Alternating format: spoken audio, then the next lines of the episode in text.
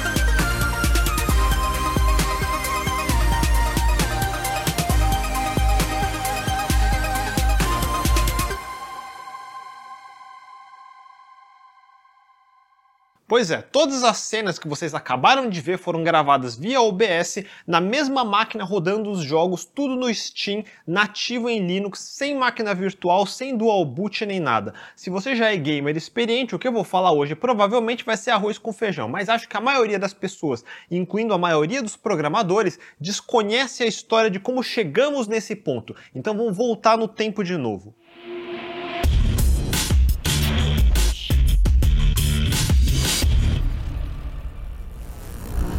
Esse notebook é um ThinkPad X1 Extreme. Quem assistiu o episódio sobre teclados mecânicos já viu ele. É um notebook muito bom no papel, mas a Lenovo pisou um pouco na bola na solução térmica. Eu li que o X2 também superaquece fácil. A gambiarra para ajudar um pouco é trocar a pasta térmica. Pelo menos o processo para isso é bem simples. A maioria dos fabricantes usa uma pasta que tem mais durabilidade para você nunca ter que abrir a máquina para trocar, mas o problema é que esses tipos não dissipam tão bem o calor quanto deveriam. E para piorar, eu tenho uma GPU discreta, a GTX 1050 Max-Q, que também esquenta bastante. Quando as duas funcionam juntas, rapaz, fica quente. Eu não recomendo usar no colo muito tempo se não quiser ficar estéreo. CPU e GPU e qualquer chip na real, incluindo RAM, SSD, tudo dissipa a maior parte da eletricidade que consome na forma de calor. Quanto mais você quer forçar um chip para ir mais rápido, mais energia vai consumir e muito mais calor vai dissipar. Quando se fala em diminuir o tamanho dos transistores, é para consumir menos energia para fazer o mesmo trabalho e aí dissipar menos calor. Produção de chips é sempre um trade-off entre performance, consumo de energia e dissipação de calor. Quanto mais rápido você quer um chip, precisa dar mais energia e precisa dar um jeito de esfriar se não queima o chip. O problema de dissipar é que quanto menor o chip e mesmo assim consumindo mais e mais energia, menos área vai ter para dissipar. Por isso a gente estende essa área com heat pipes, canos de calor que são troços de metal que vão de um lado para o outro do notebook. Daí os fãs ou ventoinhas são colocados estrategicamente para remover o calor que esses canos vão dissipando para o ar e para a carcaça do notebook.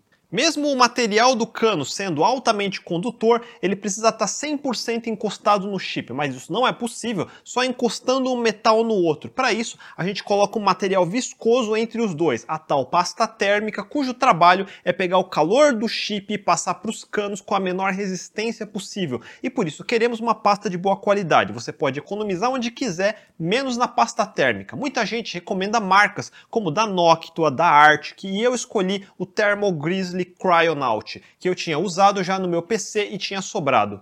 Isso resolve parte do problema. Se você já pesquisou notebooks, gamers e ultrabooks de produtividade, não sei se já se perguntou por que os gamers, como Predators, costumam ser maiores e mais grossos do que ultrabooks como o MacBook Air. Porque aplicativos como Word, Excel e navegadores raramente puxam 100% da CPU e GPU o tempo todo. Se você abrir o Task Manager do Windows agora, vai ver que fica na faixa de 30% de uso para menos. A realidade é que no dia a dia você não precisa de muito.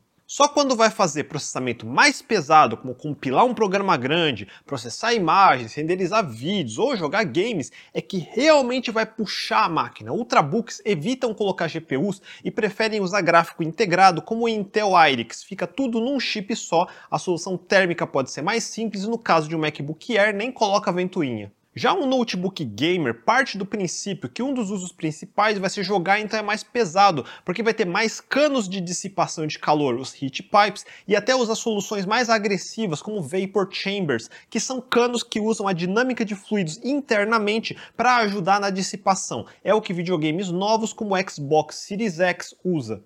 Mais do que isso, além de usar pasta térmica, máquinas mais caras e modernas preferem usar metal líquido. Lembram do Exterminador do Futuro 2? É tipo isso, mais parecido em aparência com mercúrio. É altamente condutor de calor, mas diferente de pasta normal, também condutor de eletricidade. Por isso precisa ficar garantidamente isolado e nunca vazar na placa, porque senão vai dar curto-circuito e queimar tudo. Eu mesmo não me animo a arriscar, mesmo porque eu não pretendo brincar de overclocking. Quem monta PCs e faz overclocking se diverte com essas coisas, mas foi só para mencionar que existem elas. Isso deriva de uma época onde clock, a velocidade da CPU era fixa, mas faz anos já que chips como CPU e GPU conseguem se autorregular. Quando eles veem que tem pouca demanda, tentam diminuir o clock para usar menos energia até o ponto onde o sistema não vai ficar muito lento. E quando começa um processamento muito maior, tipo renderizar um vídeo, daí aumenta o máximo e se precisar de mais ativa modo de Turbo Boost no caso da Intel ou Precision Boost no caso da AMD.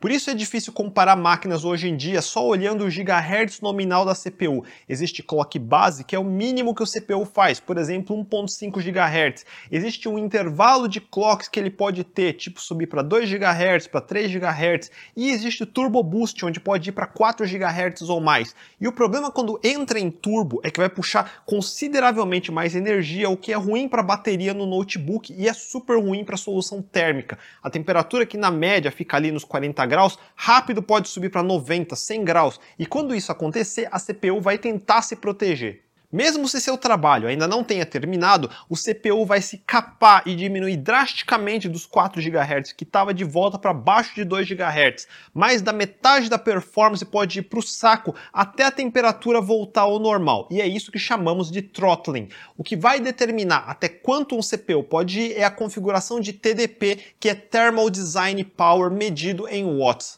Quanto maior o TDP, mais energia o chip vai receber e mais quente ele fica. E o mesmo processador Intel i5 de fabricantes diferentes de notebook pode sair configurado com TDPs diferentes dependendo da solução térmica. E o problema é que nenhum fabricante quer capar demais os chips para não parecer que a máquina dele é mais lenta que a do concorrente. Só que se você usa a mesma máquina para fazer coisas pesadas, rápido vai chegar no limite térmico e a máquina vai passar mais tempo em throttling do que em turbo boost. E no geral você vai sentir tudo lento, bateria acabando rápido, muito quente e barulhento com ventoinha sempre ligada no máximo. Exemplo mais notório eram os MacBooks de 2015 até agora. O design industrial da Apple foi feito para um certo nível de dissipação térmica. A carcaça de alumínio até ajuda um pouco a dissipar comparado com carcaças de plástico, mas nos últimos anos todo novo MacBook esquentava pra caramba e fazia throttling o tempo todo, perdendo para a maioria dos concorrentes. Isso porque a Intel vinha prometendo melhorar os chips e nunca conseguiu fazer isso. E a Intel ficou vendida nessas promessas. Por isso,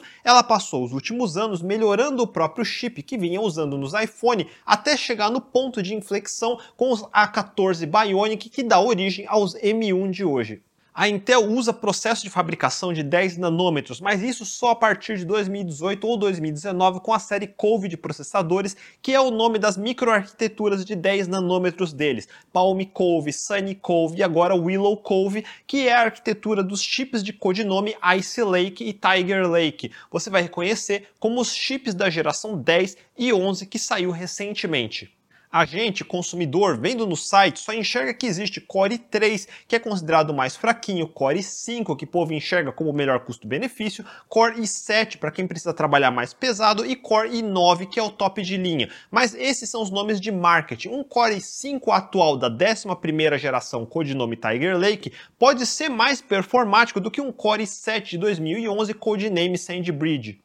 Eu nem vou perder tempo tentando explicar a diferença de 3, e 5, e 7, 9. Dentro de uma mesma geração, do i3 ao i9, vai variar preço, lógico, mas isso porque o i3 vai ser o que tem menor clock, menos quantidade de cores e menos cache, que faz bastante diferença no dia a dia, mas também vai consumir menos energia e ser mais econômico. Daí o i9 no outro extremo vai ser o mais caro, mais bebedor de energia e o mais quente. E por isso você não vai ver em notebooks, mas também vai ter mais cores para processamento paralelo e mais cache com clocks mais altos, por isso depende do seu uso.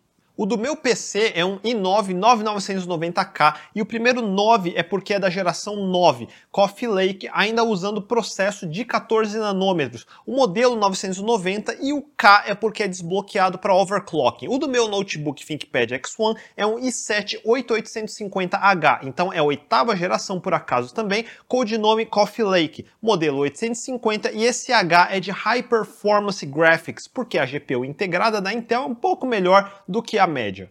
A Intel já vinha apanhando por causa da AMD desde quando começou a série Ryzen em 2016. Para você não se confundir, eles também usavam uma nomenclatura parecida de gerações e classes. Um Ryzen 3 é posicionado como concorrente do Intel i3, o Ryzen 5 concorrente do i5 e assim por diante. A primeira geração de 2016 era a série 1000 e hoje estamos na série 5000.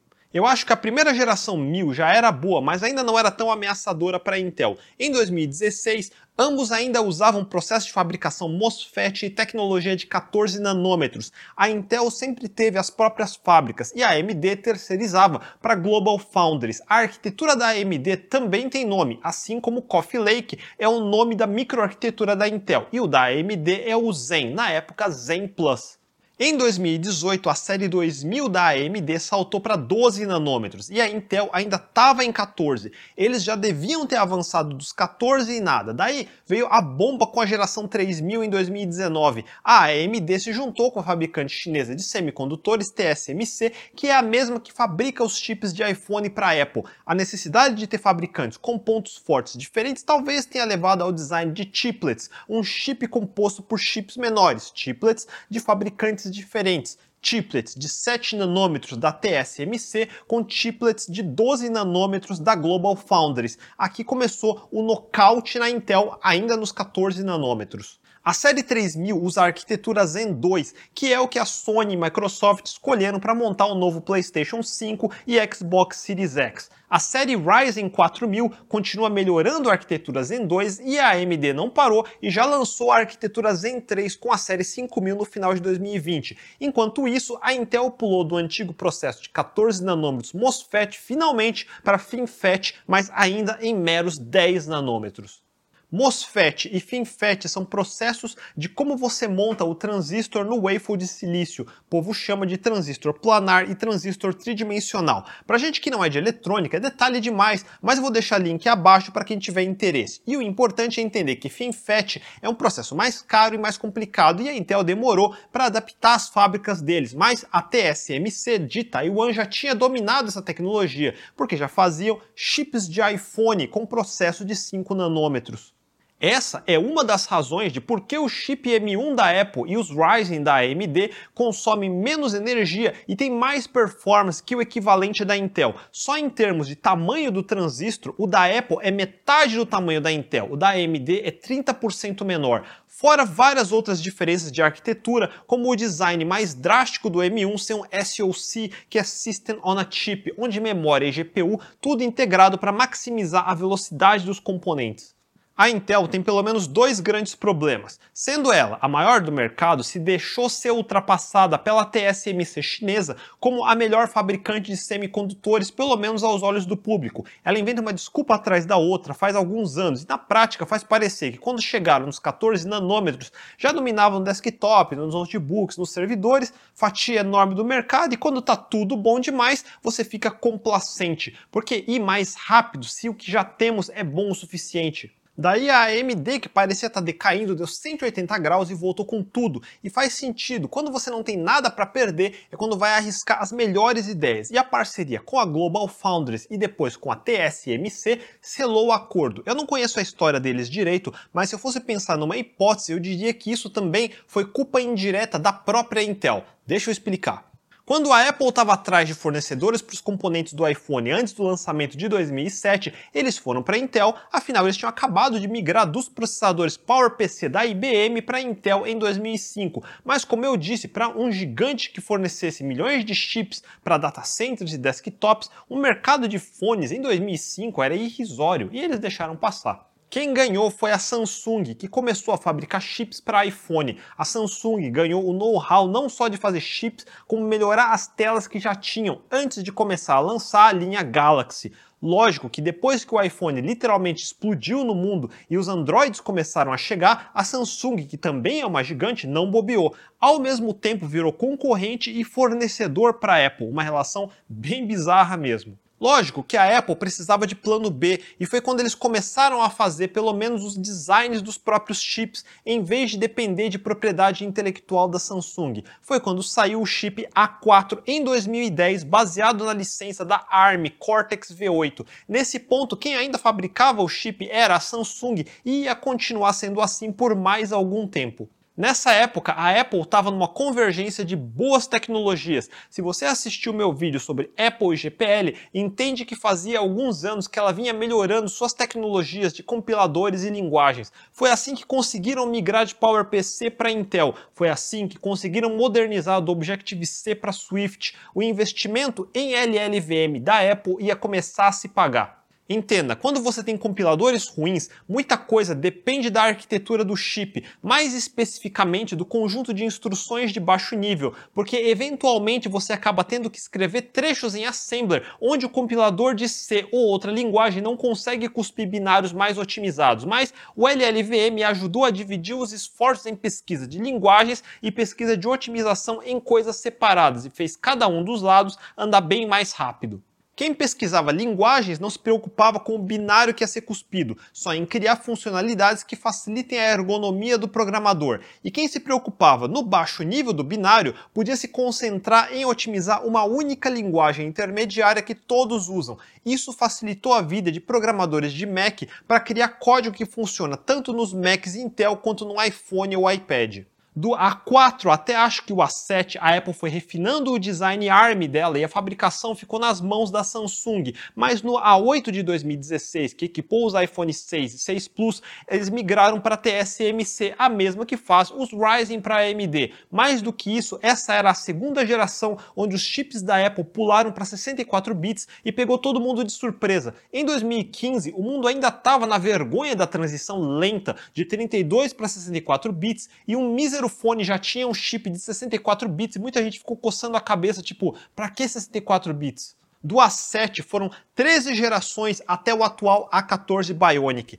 13 gerações diferentes sendo lançados um atrás do outro nesse espaço de 5 anos. E nesse meio do caminho, o macOS e o iOS e as ferramentas de desenvolvimento embaixo do Xcode foram refinados constantemente e o ritmo deles estava muito bom. O que viria a ser o A14X Bionic acabou sendo renomeado e virando o M1 que saiu no fim de 2020 e pegou o mundo de surpresa. O plano B da Apple foi além, ela desenhou a própria CPU baseada no ARM Cortex e a GPU em PowerVR. E no lado de GPU, a Intel sempre teve a porcaria integrada dela que serve para mostrar planilha, mas qualquer coisa mais complicada que isso ela espana. A AMD já tinha GPUs desde a era da ATI e investiu até a arquitetura Vega ficar muito melhor que a da Intel e mais próxima da Nvidia. Já que falamos do erro da Intel, teve uma época que a AMD quase comprou a Nvidia em vez da ATI, mas parece que o CEO da AMD na época tinha ego grande e o Jensen da Nvidia, todo mundo sabe que tem um ego grande também,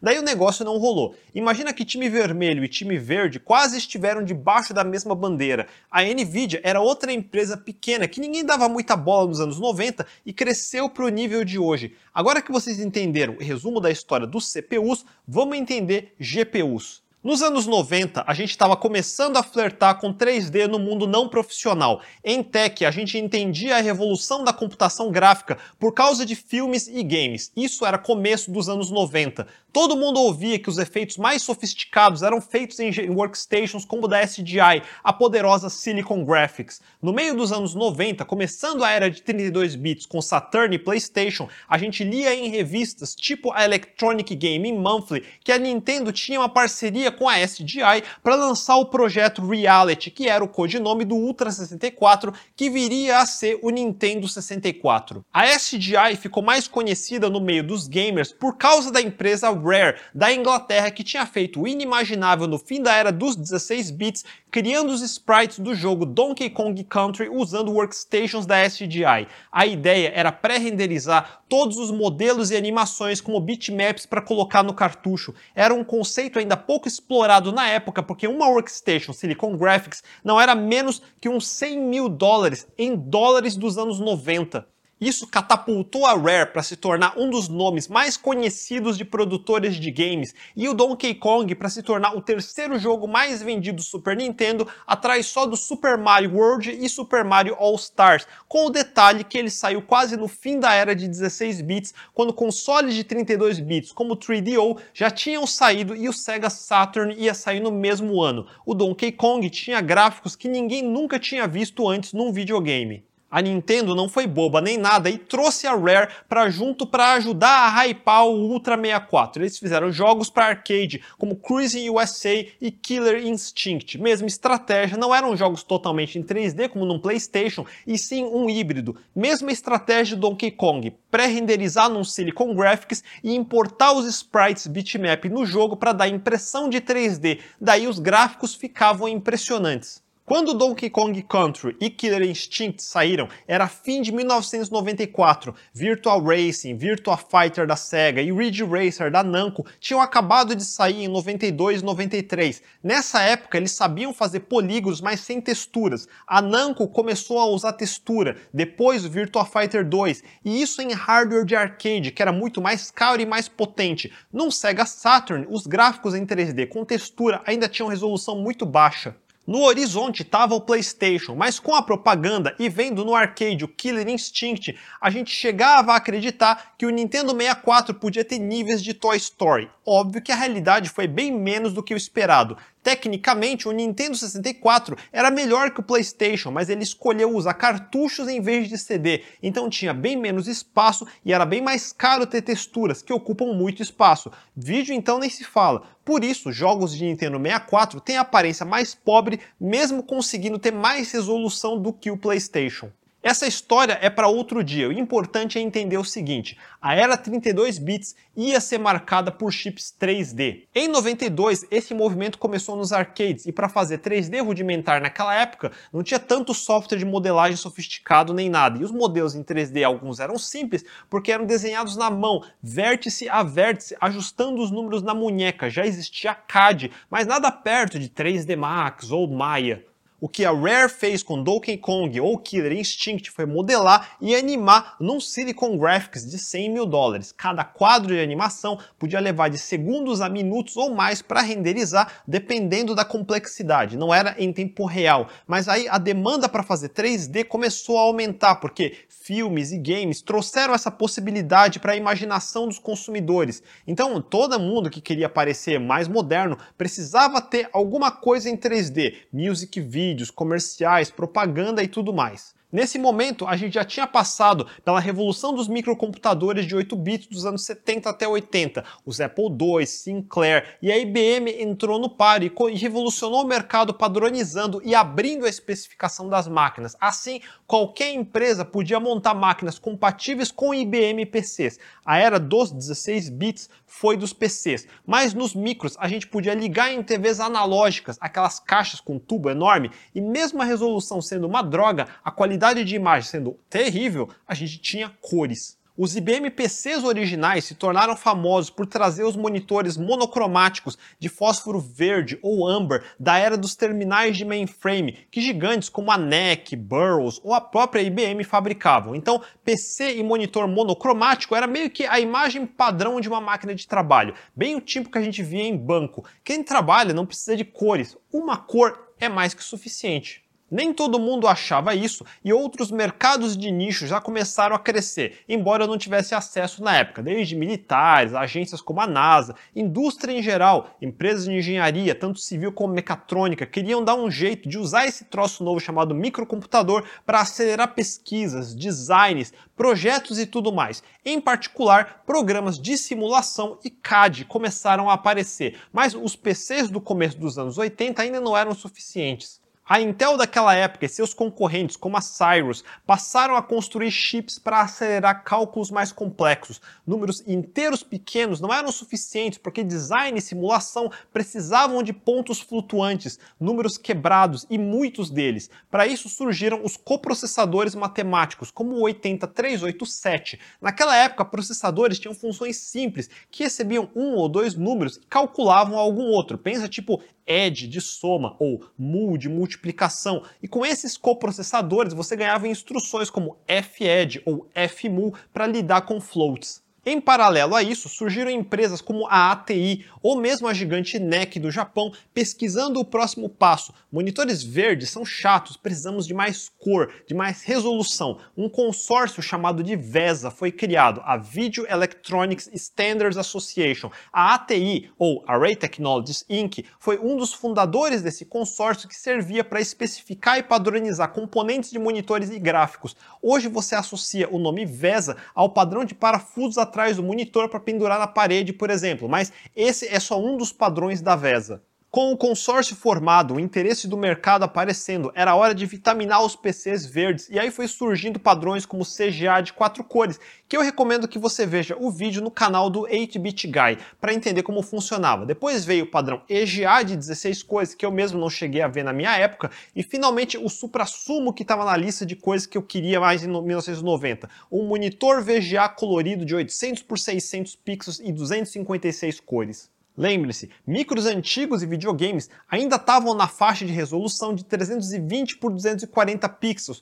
Mesmo os da era de 32 bits como PlayStation era só 256 por 224 pixels. Da geração de 8 bits até 32 bits de consoles aumentou cores, recursos, mas a resolução não era muito mais que isso, principalmente porque numa TV normal de tubo da época não adiantava ir muito mais por causa do padrão NTSC ou PAL de TV.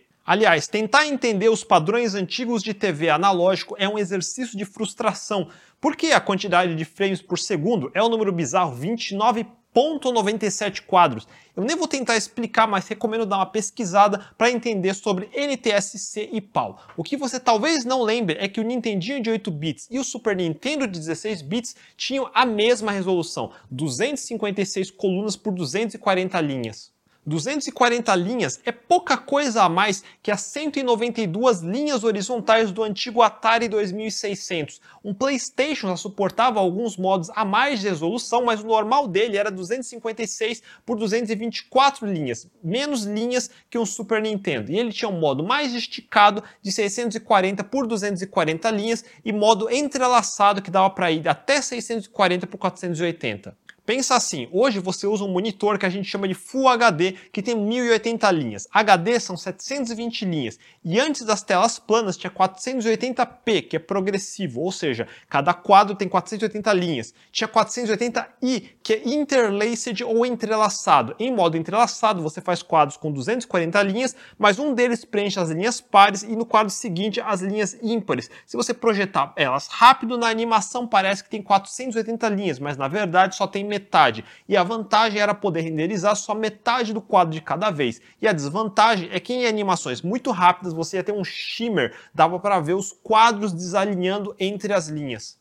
Mas esse era o modo máximo do primeiro PlayStation. Não dava para mostrar muito mais que isso numa TV comum. O conceito de HD ou High Definition, que é só 720p, ainda não tinha aparecido para gente. Mas em monitores de computador, depois de 480 linhas, já fomos para 600 e até 1024 linhas, bem rápido até. Nos anos 90, a gente já tinha quase o equivalente horizontal do Full HD de hoje, só que em formato mais quadrado de 4x3 de proporção, que era o comum. O widescreen ainda não era conhecido. De qualquer forma, no mundo doméstico foi no começo dos anos 90 que começamos a entrar na era da multimídia, mas no mundo dos workstations, como os aires da Silicon Graphics custando dezenas de milhares de dólares, estava outro mercado de nicho que tinha empresas mais novas como a Sun Microsystems e a própria Microsoft querendo um pedaço. A SDI demorou muito para se reinventar depois dos anos 80. Empresas como a Sun e a Next, que o Steve Jobs fundou depois de sair da Apple em 1985, também pensavam em workstations meio como a antiga IBM pensava em mainframes,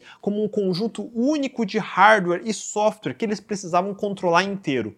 Eu acho que a Apple é a única empresa que sobrou com essa filosofia ainda, mas elas sofreram com o advento do PC porque, em vez de ter que escolher um sistema inteiro proprietário de processadores, placas gráficas, monitores, sistemas operacionais, era mais acessível pegar pedaços de cada coisa separado de diversos fabricantes. Era mais difícil de montar e configurar tudo, mas o custo compensava. Processador da Intel, placa gráfica da Trident, a placa de áudio da Sound Blaster ou Adlib, sistema operacional DOS ou S2, depois Windows, e montando e assim por diante. Eu não participei do mercado de workstations, então só sei o que eu ouvi falar, mas a SDI ia implodir sozinha depois de ter trabalhado no projeto do processador do Nintendo 64. Nessa época, do começo para o meio dos anos 90, empresas como a ATI já tinham entrado no mercado gráfico, ajudado a definir padrões da indústria para coisas como monitor e estava começando a fabricar placas aceleradoras de 2D. Uma das famosas era a S3, acho que era da Via, e alguns já explorando a ideia de placas 3 3D.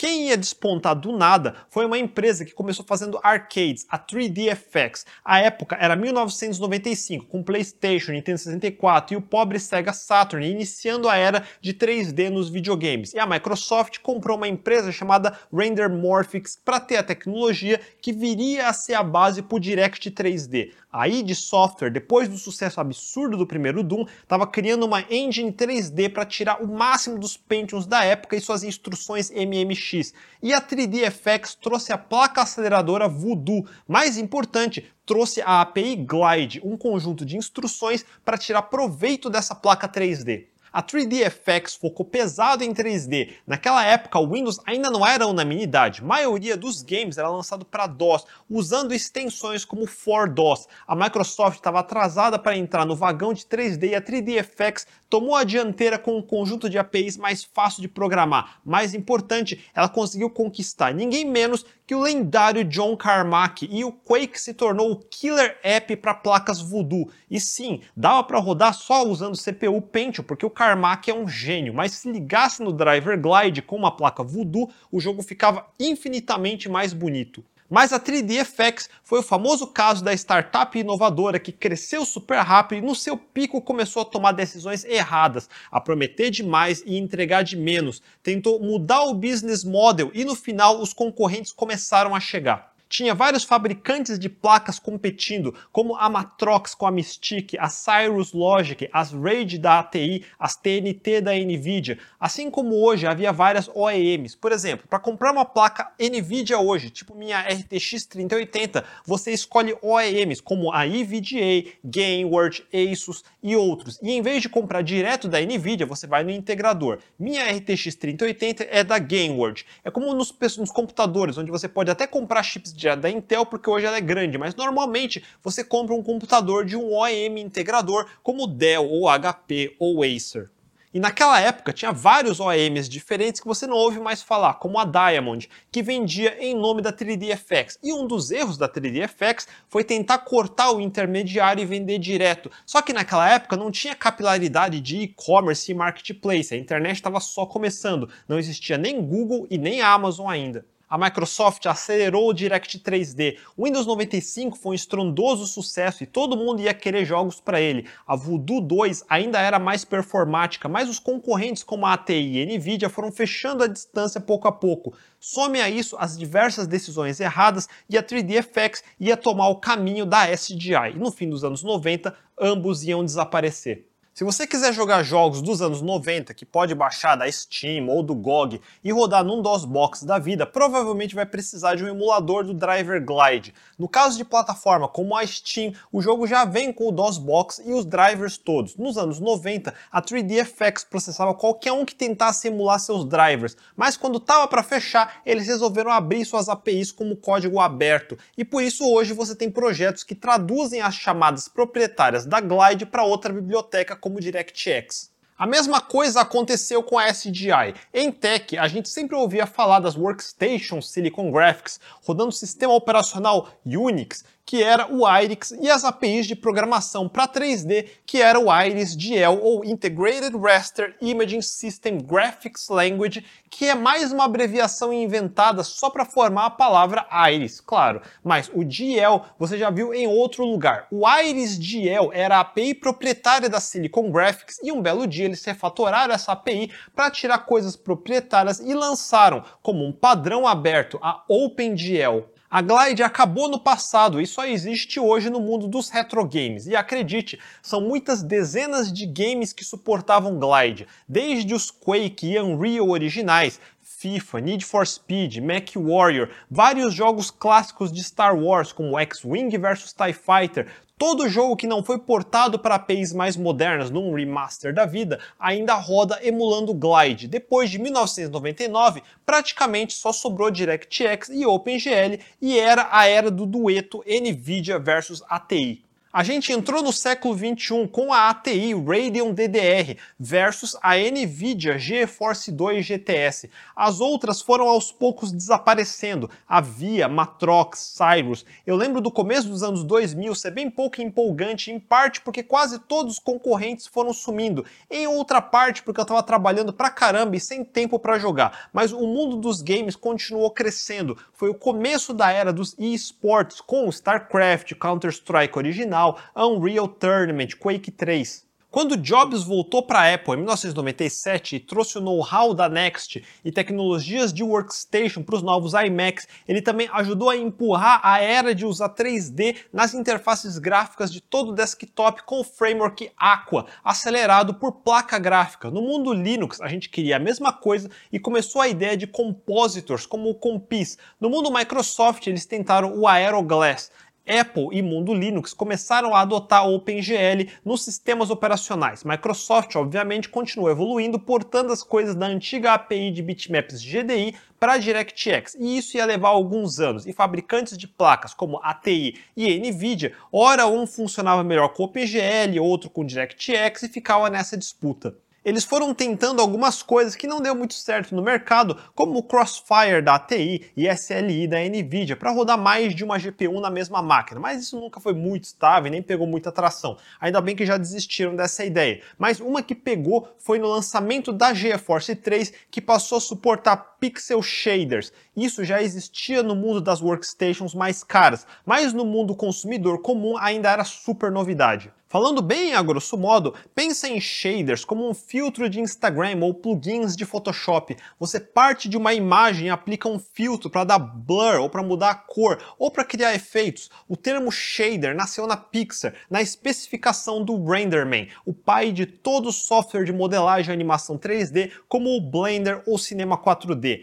Ed Catmull e os programadores originais da LucasArts, que depois virou Pixar, criaram toda a fundação da computação gráfica moderna, as estruturas de dados, os algoritmos, os workflows, tudo. E eu acho que shaders foi uma dessas coisas. Eu não sou profissional dessa área, mas resumindo, você tem pixel shaders, como cel shading, por exemplo, que faz a tunificação que a gente viu pela primeira vez em jogos como Jet Set Radio, que faz um modelo 3D ficar parecendo um desenho em 2D e você vê até hoje em jogos como Guilty Gear da Arc Software, que para mim é a empresa que melhor domina essa técnica.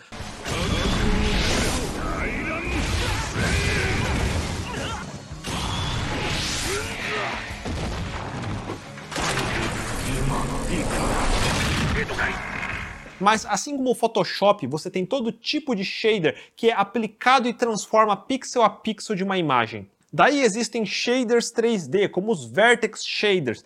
Vertex ou vértice é uma estrutura de dados que contém metadados espaciais, posição, cor e muito mais. Todo mundo já viu o modelo em 3D em wireframe? Pensa em vértices como cada um dos traços que montam o mesh do modelo. Um triângulo, por exemplo, tem três vértices e cada vértice é uma estrutura de dados. E em cima de cada vértice podemos aplicar filtros para transformar esses vértices, que são os Vertex Shaders. O Hello World de Vertex Shader é o Guru Shader, que é um método de interpolação. Em poucas palavras, você consegue pegar um modelo com poucos polígonos e ficaria aquele aspecto quadradão, e aplicando esse shader, ele alisa o shading e faz parecer contínuo, sem quebras bruscas, como se o modelo originalmente tivesse bem mais polígonos do que realmente tem. Então a gente consegue criar modelos menos quadrados sem aumentar a quantidade de polígonos, aplicando esse filtro em cada vértice. É uma das centenas de técnicas para economizar processamento e ainda assim conseguir boa qualidade final. Fora Vertex Shaders, tem Tessellation Shader, Geometry Shader,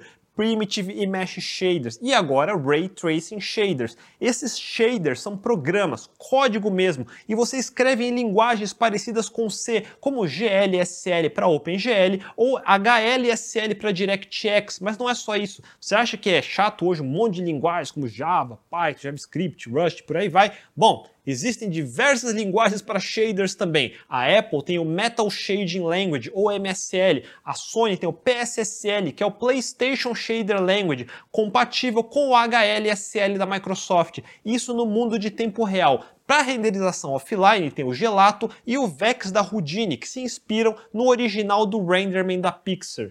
E existem vários tradutores de uma linguagem para outra, tipo transpilers mesmo. Todos eles são parecidos com C ou C++. A Apple usa CLang do LLVM para compilar o Metal Shading Language, que é baseado em C++ 14.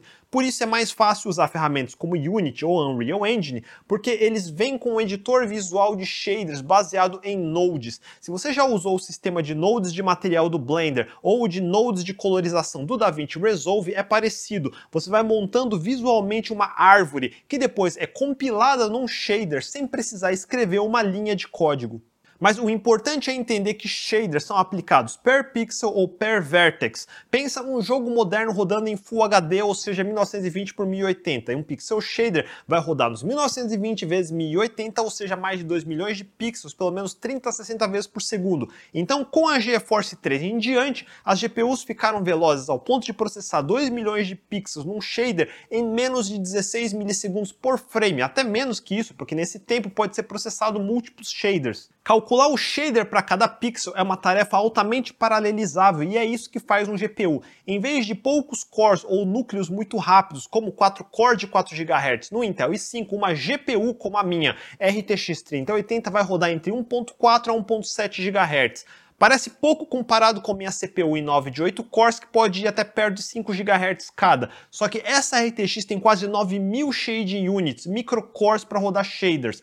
Basta eu quebrar minha imagem 2 milhões de pixels em batches para dividir para os 9000 shading units. Processar pixels e processar vértices é algo facilmente paralelizável, porque eu posso rodar o shader para cada pixel individualmente em paralelo, sem precisar esperar. Numa CPU Intel com 8 cores, eu quebraria os 2 milhões de pixels em 8 batches de 250 mil pixels cada. Ia levar ordens de grandeza mais tempo para processar tudo. CPUs são boas para processar linearmente trabalhos grandes sem parar. GPUs são boas para processar milhares de pequenos trabalhos em paralelo, por isso elas se complementam complementam. Nem todo trabalho dá para ser paralelizado.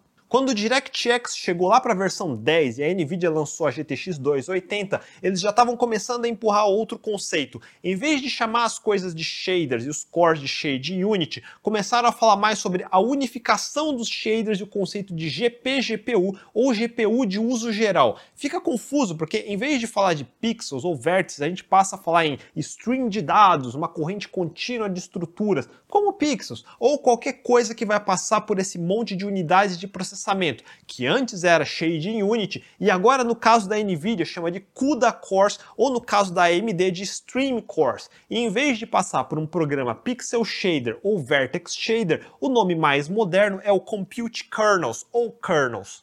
Pensa hoje numa CPU normal. Se você tem um arquivão gigante para processar, por exemplo, fazer limpeza, removendo, adicionando caracteres em cada linha, você abre o arquivo e faz um loop para ler linha a linha. E dentro do loop, que é um while ou um for, vai ter um código para manipular o string. O programa de um shader ou kernel é só o que vai dentro desse for. Você não controla o loop. Quem controla é a GPU. Você só fala, ó, o arquivão, toma o código e se vira. E ele vai jogar cada linha num CUDA core e seu kernel vai processar a linha que receber naquele core. Até pouco tempo atrás, a linguagem de kernels ou shaders não tinha nem condicionais como if ou else. Daí você tem funções gerais de GPU, como os famosos map reduce, derivadas de linguagens funcionais. Com map você diz qual shader rodar para cada input num core e reduce para agregar o resultado de um batch de processamento num stream menor. Tem scan filter para remover alguns resultados, tem scatter, getter, que é o inverso, sort, search, mas no final são técnicas de pixel e vertex shaders, com nomes mais atraentes para o povo acadêmico de computação. Quem pesquisava computação distribuída e paralela, cientistas de dados, povo que já usava coisas como Fortran, entenderam que dava para usar a GPU para programar essas tarefas matemáticas paralelizáveis para coisas como machine learning, por exemplo.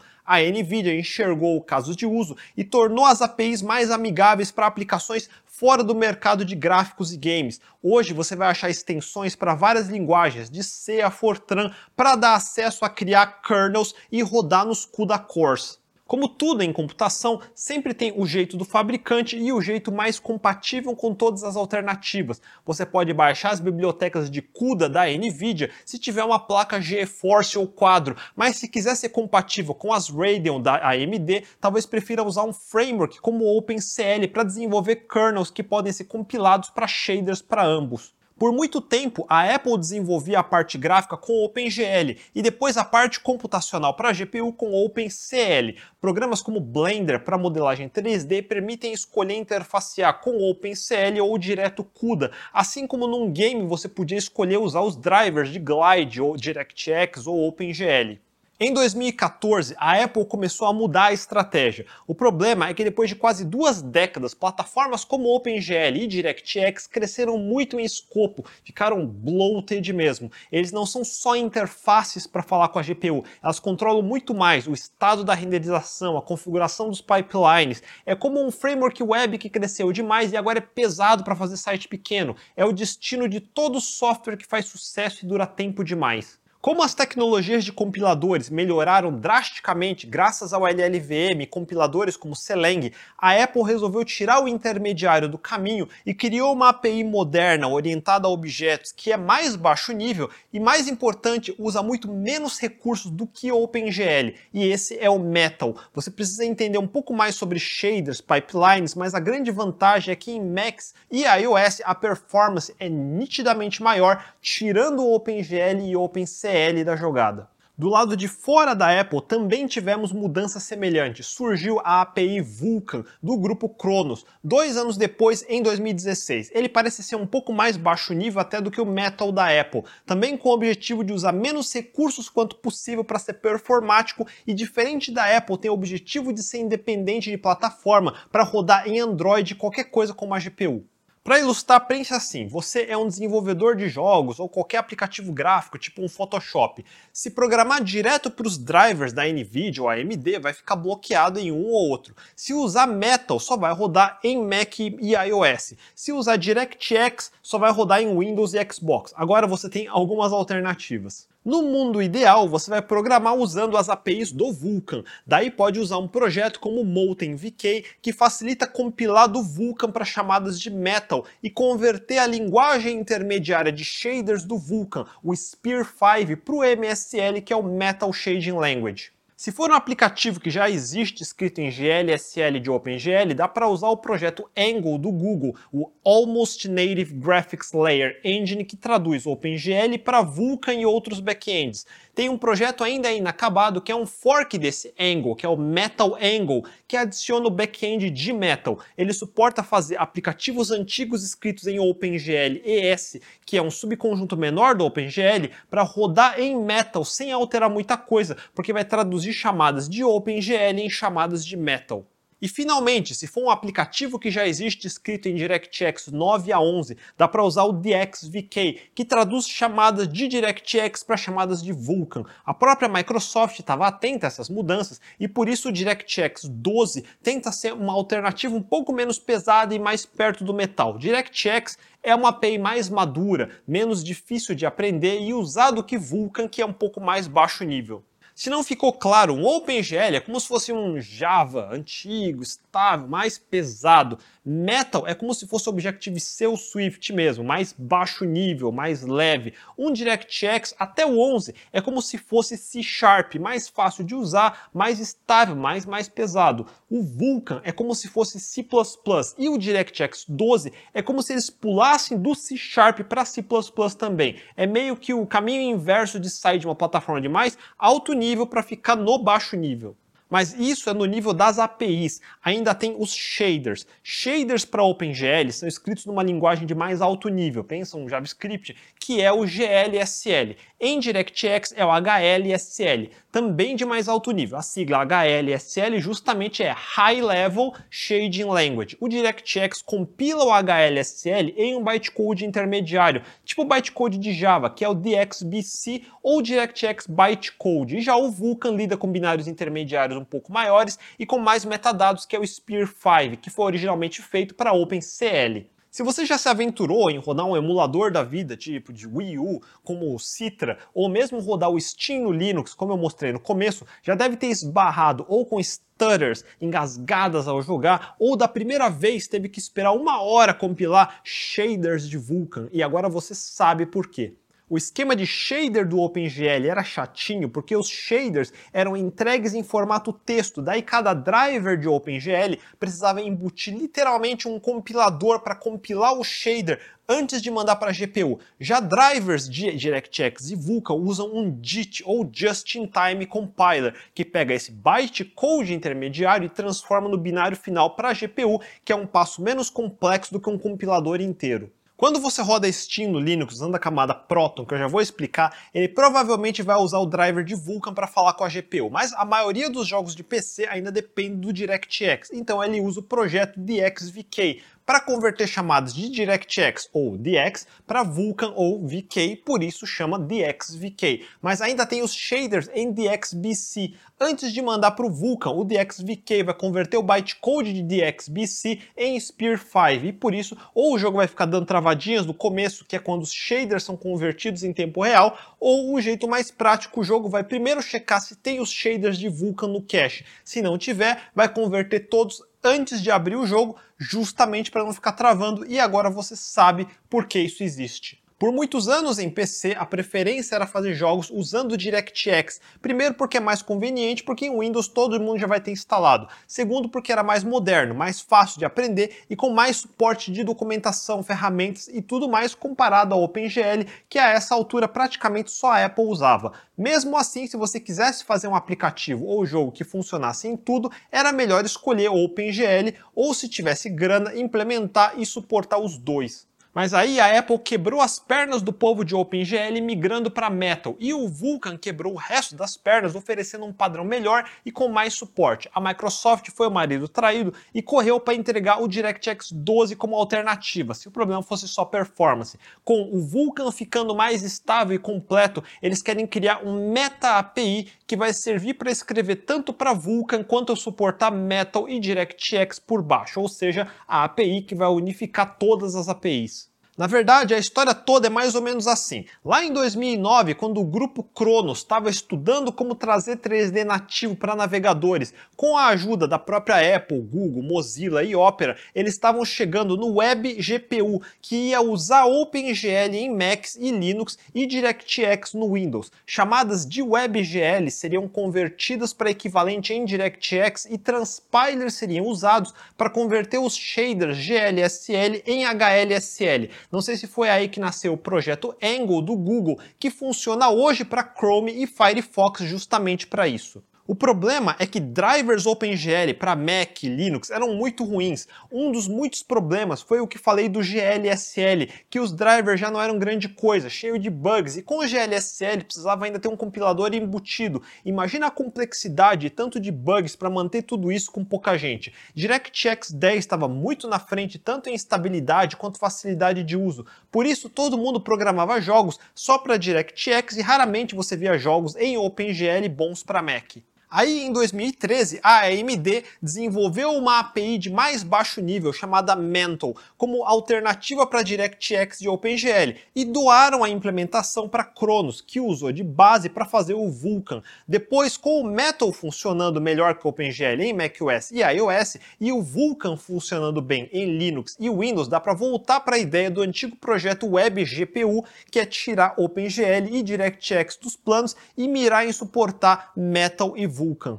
A ideia é que o WebGPU vire uma API única que vai facilitar a vida de pequenos programadores independentes, estúdios de games que queiram fazer aplicativos e jogos para todas as plataformas com uma API única. Ainda não chegamos lá, mas enquanto isso, para o WebGL existe o projeto Angle e o Metal Angle e, obviamente, as engines de jogos como Unity e Unreal que dão suporte a todas as plataformas.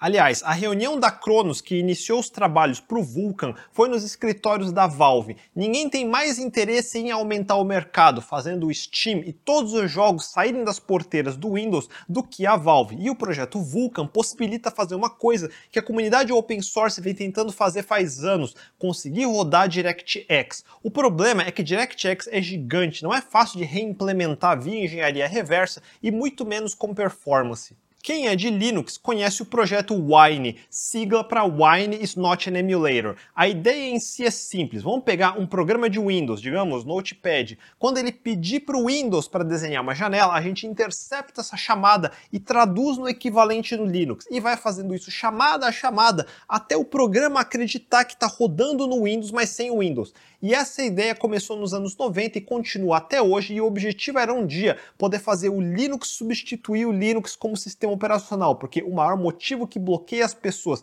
de saírem do Windows é que nenhum programa que eles precisam existe no Linux. Quando o Java saiu, o mundo achava que todo mundo ia escrever tudo em Java e isso resolveria o problema. Ficou só na intenção mesmo, porque não dá para escrever numa única linguagem tudo. Java era boa para algumas coisas, mas péssima para outras. Ela é basicamente uma máquina virtual que desperdiça tudo que o sistema operacional já faz e tem muita redundância. Antes que alguém diga que Android é em Java, não é. A sintaxe da linguagem é derivada de Java, mas depois de gerar bytecodes, o Dalvik usa um compilador para gerar binários nativos nativos, então não roda numa máquina Java virtual. Ela só se aproveita do ferramental de Java para desenvolver. Não tem jeito, para aplicativos e jogos precisa ser perto do metal, mas traduzir o Windows inteiro é inviável, exigiria milhões de horas homem e não ia resolver porque a Microsoft não está lá parada esperando. Todo dia sai uma atualização nova para Windows que muda alguma coisa. É uma corrida infinita de gato e rato. Em 2018 só tem duas alternativas: rodar o Windows inteiro de verdade numa máquina virtual e passar a GPU da máquina de verdade para dentro da máquina virtual, mas isso também não resolve. Como é o Windows de verdade, você precisa pagar licença para a Microsoft de qualquer jeito. E mesmo em 2018, mesmo o Wine tendo avançado bastante conseguir rodar alguns aplicativos mais de versões mais velhas, jogos é complicado porque DirectX é um dos componentes mais complexos do Windows. Mas com o Vulkan funcionando bem e agora tendo um framework gráfico decente para todas as placas, isso começou a dar ideias para alguns programadores. Assim como na história da 3dFX, o primeiro passo é ter APIs decentes, melhores que a antiga OpenGL. Primeiro surgiu um projeto chamado VK9, com o objetivo de traduzir chamadas de DirectX 9 para Vulkan. Inspirado nisso, outro programador, Philip Rebow, desenvolveu o DXVK que traduz chamadas de DirectX 9 até 11. E quando ele anunciou que o projeto dele já permitia rodar o jogo Nier Automata, a Valve entrou em contato e contratou ele. Isso foi janeiro de 2018. Construir um DirectX em código aberto do zero era muito difícil, mas fazer só uma casca, que é só um adaptador da API do DirectX para a API do Vulkan, era bem mais possível. Agora a Valve tinha as peças que precisava, Wine quase funcionando para o básico, Vulkan como driver de alta performance para GPU no Linux e Windows e o DXVK como camada de tradução que realmente funciona. Com isso, eles começaram o projeto Steam Play e o projeto Proton. O Proton é um fork do Wine com diversos patches para melhorar a compatibilidade, particularmente com jogos, e vários ajustes de qualidade de vida, modo de tela cheia que funciona direito e patches específicos para ajustar jogo por jogo. E foi assim, nos últimos dois anos eles trabalharam bastante e finalmente temos jogos de Windows novos rodando em Linux quase com a mesma performance e até melhor em alguns casos. E outros desenvolvedores entraram na festa e surgiram forks de Proton, e um dos mais famosos é o Proton GE do desenvolvedor Glorious Egg Roll, que customiza o Proton da Valve para funcionar ainda melhor, corrige bugs, adiciona pets para mais jogos e por aí vai. Mas a novela não acabou. A Nvidia é notória e reconhecida como não sendo muito legal com a comunidade. O suporte no Windows hoje até que é de boa, dá pau de vez em quando, mas menos que antigamente. Mas em Linux ainda é um pé no saco. Em Linux temos o projeto Mesa, que é o driver para a placa de vídeo integrada da Intel. A AMD suporta o mesmo projeto para placas Radeon, mas óbvio só a Nvidia quer ser diferente e só oferece os drivers em binários fechados. Tem uma tentativa de fazer drivers de código aberto via via engenharia reversa chamada Nouveau, mas ela dificilmente vai ser tão performática e compatível quanto os drivers da própria NVIDIA, mesmo problema do Wine. Muitas distros e pessoas que são mais xiitas com código aberto e não admitem instalar binários proprietários ficam de fora do mundo NVIDIA porque o driver Nouveau funciona para pouca coisa. Em particular, jogos não vai funcionar. E para piorar, se você quer fazer alguma coisa de machine learning, deep learning ou qualquer coisa em placas NVIDIA, vai precisar do pacote gigante que é o CUDA, que também é proprietário. Então, se você valoriza software livre, sua única opção é comprar a AMD, porque os drivers mesa são todos abertos. Quem gosta de NVIDIA vai precisar usar os drivers proprietários. Em desktop não tem nenhum problema. Na maioria das distribuições, o pacote que se chama só NVIDIA e CUDA devem funcionar. Para placas mais antigas, tem drivers legados, com nomes como NVIDIA 39XX. Um dos problemas é que no mundo Linux estamos querendo mudar do antigo servidor Xorg para Wayland. X é o sistema gráfico do Linux que é usado por gerenciadoras de desktop, como GNOME ou KDE, para desenhar a interface gráfica. O X é um dos mais antigos legados do mundo Linux, grande, complexo, monolítico, que faz muito mais do que deveria. O exemplo clássico é que tem tipo lógica de impressora embutida num servidor gráfico. E o Wayland é a versão reescrita, moderna, leve e mais fácil de trabalhar. Se você usa só placa integrada da Intel ou AMD, já pode usar o Wayland hoje. Mas por causa dos drivers proprietários da Nvidia que só suportam Xorg, a gente não pode migrar. Dizem que a Nvidia vai passar a dar suporte ao Wayland em breve, mas é um dos problemas do código não ser aberto. O suporte só vai vir se a NVIDIA resolver que quer. E ainda temos uma segunda complicação. Eu falei lá no começo do vídeo que eu testei o Steam no meu notebook ThinkPad Extreme com o GTX 1050 Max-Q como GPU discreta. O meu notebook, como todos os outros modernos com GPU NVIDIA discreta, tem duas GPUs,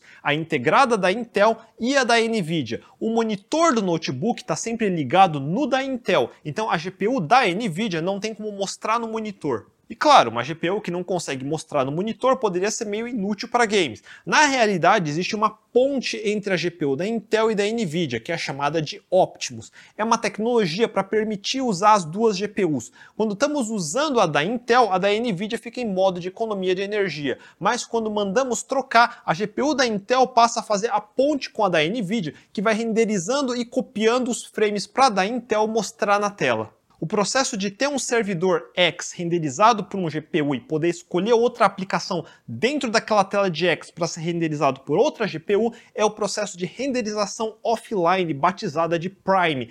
Óbvio, a ponte chama Optimus e o processo chama Prime, e por isso nasceu outro projeto depois batizado de Bumblebee.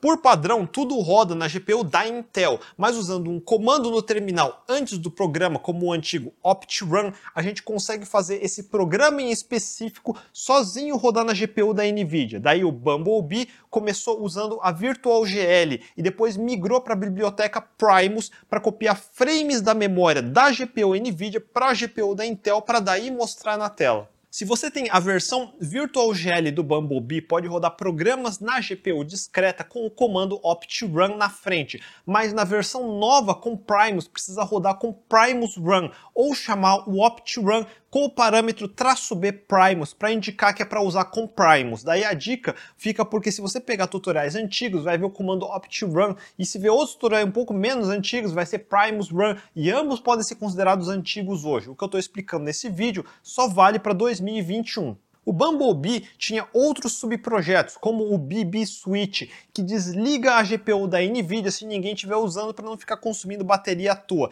que é o motivo de ter esse esquema todo. E com os drivers mais novos da NVIDIA, talvez não seja mais necessário nem instalar o BB Switch. Então testa primeiro para ver se sua bateria está indo para o saco muito rápido. Só se tiver, pesquise sobre o BB Switch, que é um módulo para kernel do Linux e por isso sua kernel também precisa suportar DKMS. E para complicar, o jeito mais novo de usar Optimus parece que chama Prime Offload Render. Para isso, a gente não instala Bumblebee e em vez disso deve ter um novo pacote chamado NVIDIA Prime para instalar na sua distro e outro que provavelmente se chama Optimus Manager ou Opt NVIDIA Optimus Manager. E eu digo provavelmente porque o nome desses pacotes vai variar de distro para distro. E isso só funciona se você tem um driver NVIDIA maior que a versão 435. Se eu não entendi errado nesse esquema, em vez de OptiRun ou Primus Run, no pacote NVIDIA Prime vai ter o comando Prime Run se estiver rodando em modo híbrido.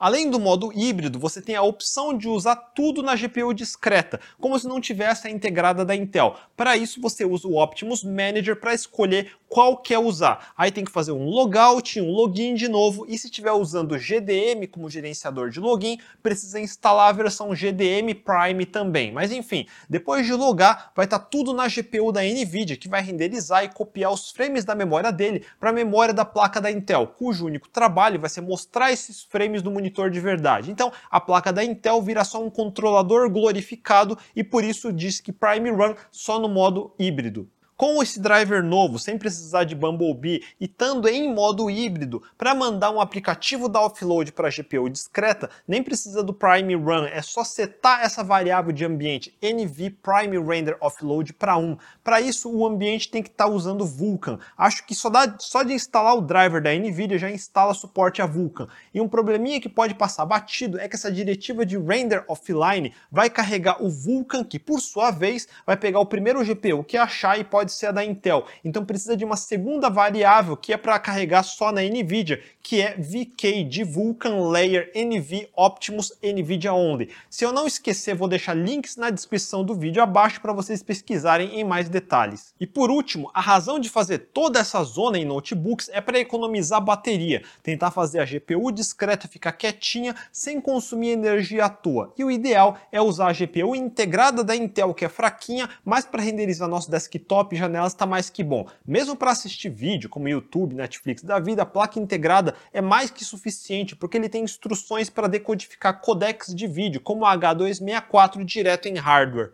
Aí depois que configurar tudo, basta usar o comando Optimus Manager e passar o parâmetro status para ver em que modo você está. E a recomendação é testar o modo híbrido primeiro, que significa que você vai ficar usando a da Intel como GPU primária, mas vai deixar o driver da Nvidia pré-carregado e pronto para renderizar um aplicativo em offline, se a gente executar ou com Prime Run ou com a variável de NV Render Offline. O problema de deixar o driver carregado é confiar se ele vai ou não vai gerenciar a GPU para deixar ela inativa, sem usar energia quando ninguém estiver usando. Teoricamente, era para o driver da NVIDIA fazer isso sozinho. Caso não consiga, tem que usar alguma coisa como o módulo de kernel BB Switch que eu falei antes. E o problema desse tipo de coisa é ele forçar a desligar a GPU discreta e se alguma ferramenta por acaso tentar acessar, pode tudo dar pau. Se você vê que a bateria continua não durando e o BB Switch não for bom para o seu fluxo de trabalho, a outra utilidade do Optimus Manager é mudar para usar só a placa integrada e só quando precisar, tipo abrir um editor de vídeo ou algo assim, daí você manualmente usa ou a linha de comando ou os aplicativos gráficos como o Optimus Manager Qt para trocar entre a entregar, integrada e discreta. O inconveniente é que precisa dar logout e login para ficar trocando entre um e outro, mas pelo menos você sabe exatamente exatamente se está ou não desligado, especialmente se bateria for um problema. Eu nunca usei, então eu espero que o povo de AMD precise configurar menos coisas que isso. Em 2021, a solução da NVIDIA ainda não é amigável o suficiente. Tá melhor que três anos atrás, mas como depende totalmente da boa vontade deles, ainda vão ter que esperar mais para ter um suporte mais estável para Linux. E para ser justo, eu fiquei com vontade de documentar isso hoje porque eu comecei a testar Optimus num Dell XPS lá em 2016, 17 ou algo assim.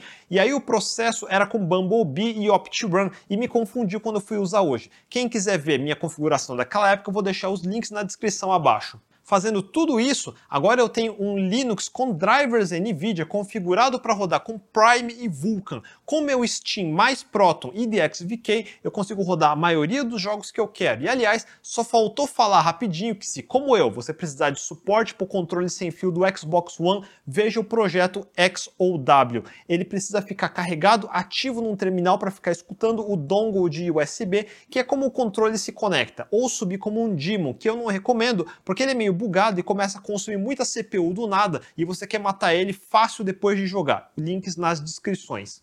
E eu falei bastante coisa, mas o objetivo foi mostrar como um simples ato de carregar um jogo no Linux envolveu mais de 20 anos de história, com diversas empresas que surgiram e sumiram e diversas tecnologias que foram inventadas. E como um workstation Silicon Graphics de mais de 100 mil dólares no começo dos anos 90, hoje seria muito mais fraco que qualquer smartphone barato Android. Em pouco mais de 20 anos, fomos de 100 mil dólares para menos de 100 dólares. E é assim que mercados funcionam. Ninguém em 1992 poderia comprar um workstation desse, era inacessível. E quem comprava não era para ostentar, era para projetos militares, da NASA ou de entretenimento, projetos de milhões de dólares, onde o custo de 100 mil não é tanto assim. Com bons resultados, a demanda aumenta, e aumentando a demanda, começam a aparecer concorrentes com alternativas. A Sun, a ATI, a 3DFX, a própria Microsoft, e pouco a pouco, cada componente que fazia um Silicon Graphics especial foi sendo substituído por versões mais acessíveis.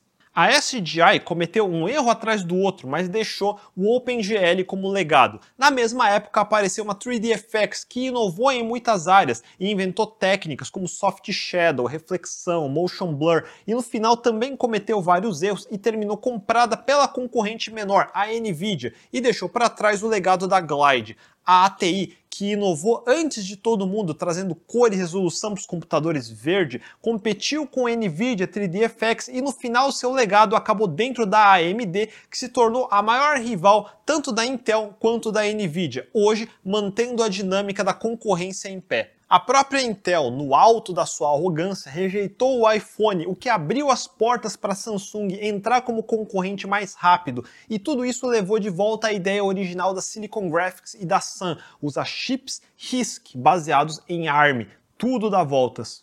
Um dos fundadores da Silicon Graphics foi o professor de Stanford, Jim Clark. Stanford, que foi onde Steve Jobs e vários outros famosos estudaram. Depois da SGI, Jim Clark se uniu a outros estudantes com ideias inovadoras como Mark Andreessen e juntos fundaram a Netscape, o primeiro navegador de sucesso comercial. Netscape, que seria depois aberto como software livre e renomeado para Mozilla Firefox. E hoje é o OpenGL, que veio da SGI entrando nos navegadores de novo com WebGL e WebGPU. Mas a maior moral da história é que muita gente que se acha super profissional ou acadêmico gosta de esnobar de gamers, mas hoje vocês aprenderam que quando um cara de data science fala em kernels, CUDA cores e blá blá blá, na verdade ele está falando de shaders de placa de vídeo. Um compute kernel de data science é um pixel shader. Se os elementos mudam de posição no grid, é um vertex shader. As mesmas técnicas usadas para fazer animação e games